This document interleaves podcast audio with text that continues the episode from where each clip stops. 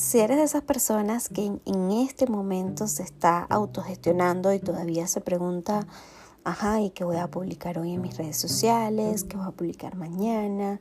¿Qué puedo decir de mí? O simplemente que está repite, repite y repite siempre lo mismo en sus medios digitales y, y no encuentra a lo mejor qué más decir, pues te digo que estos minutos son para ti.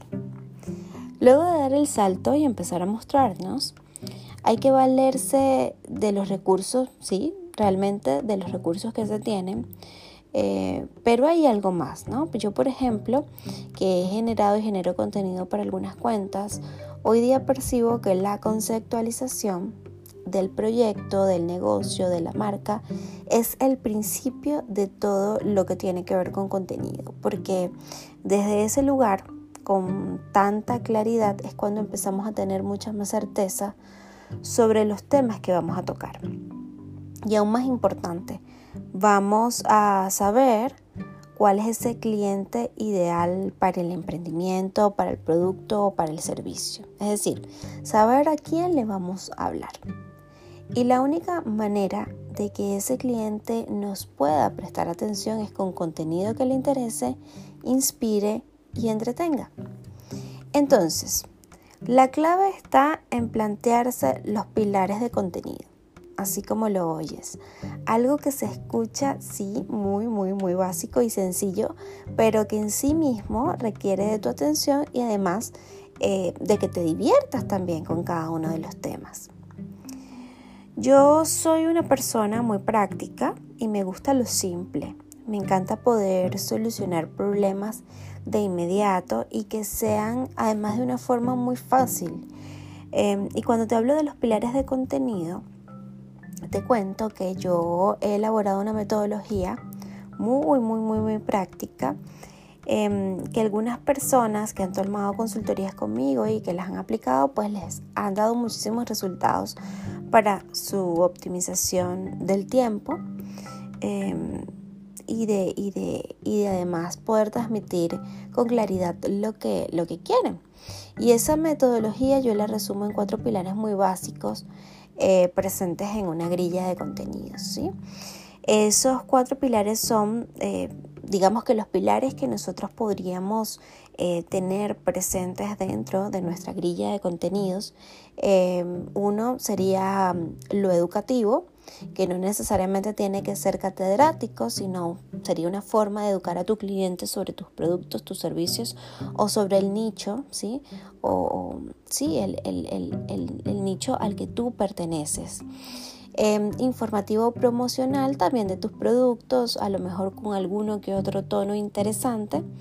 Eh, un pilar de posicionamiento que tiene que ver con todo eso que tú reflejas de tu marca luego de haberla conceptualizado. Eh, y hay un contenido que me parece súper importante eh, que tiene que ver con todo esto también de entretener e inspirar, que es el interactivo o el, contenido de entretenimiento. Em, que puedes plantearte tanto eh, de forma junta como por, por separado. O, o, hacer un mix o una variación. Mm, y de cada uno de estos pilares, eh, lo que hacemos es conectar a la marca con la creatividad a través de los objetivos planteados en una estrategia de contenidos, que eso también es como un segmento que hay que tener bastante claro dentro de nuestra estrategia de, proyección de emprendimiento. Em, y generar varios temas alusivos a esos pilares, ajustándolos por supuesto a diversos formatos. Cada tema lo ajusto a un formato diferente, por ejemplo, audio, videos, fotografías, mini videos, reels. Em, dependiendo también de los formatos que estemos usando para nuestra proyección de imagen. Y tal vez pueda parecer un poco mm, nuevo nueva esta información que te estoy transmitiendo. Si estás escuchando esto por primera vez, a lo mejor hay cosas que no entiendas, pero te podría poner un ejemplo. Em, si yo tengo, por ejemplo, un pilar educativo, voy a generar varios temas para educar a mi comunidad sobre mi marca o, o alguna información, ¿no? Transmitir alguna información relacionada con ella.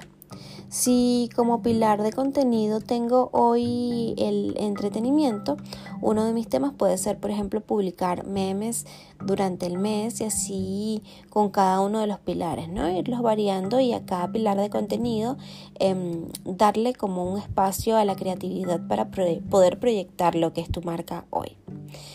Existen muchísimas formas de hacerlo. Yo te muestro de digamos que lo que me ha funcionado desde la practicidad y, y cómo lo hago con total facilidad. Em, y pues eh, existen formas de, de a lo mejor em, hacerlo más o menos metodológico, más o menos más prácticos, a veces de una manera muy muy orgánica. Eh, yo siempre apunto por la escritura, siempre apunto por, por tenerlo planteado en una grilla y eh, tener además personas que nos acompañen en el diseño de esa información. Y si te estás autogestionando, pues em, también hay herramientas que te pueden hacer la vida muchísimo más fácil. Aquí te dejo estos pilares de contenido, cuatro pilares de contenido que puedes aplicar em, a tu estrategia de redes sociales. Yo soy Verónica Sequera, esto fue Proyectate en redes sociales, recursos e ideas para emprendedores y nos vemos muy pronto en otro episodio.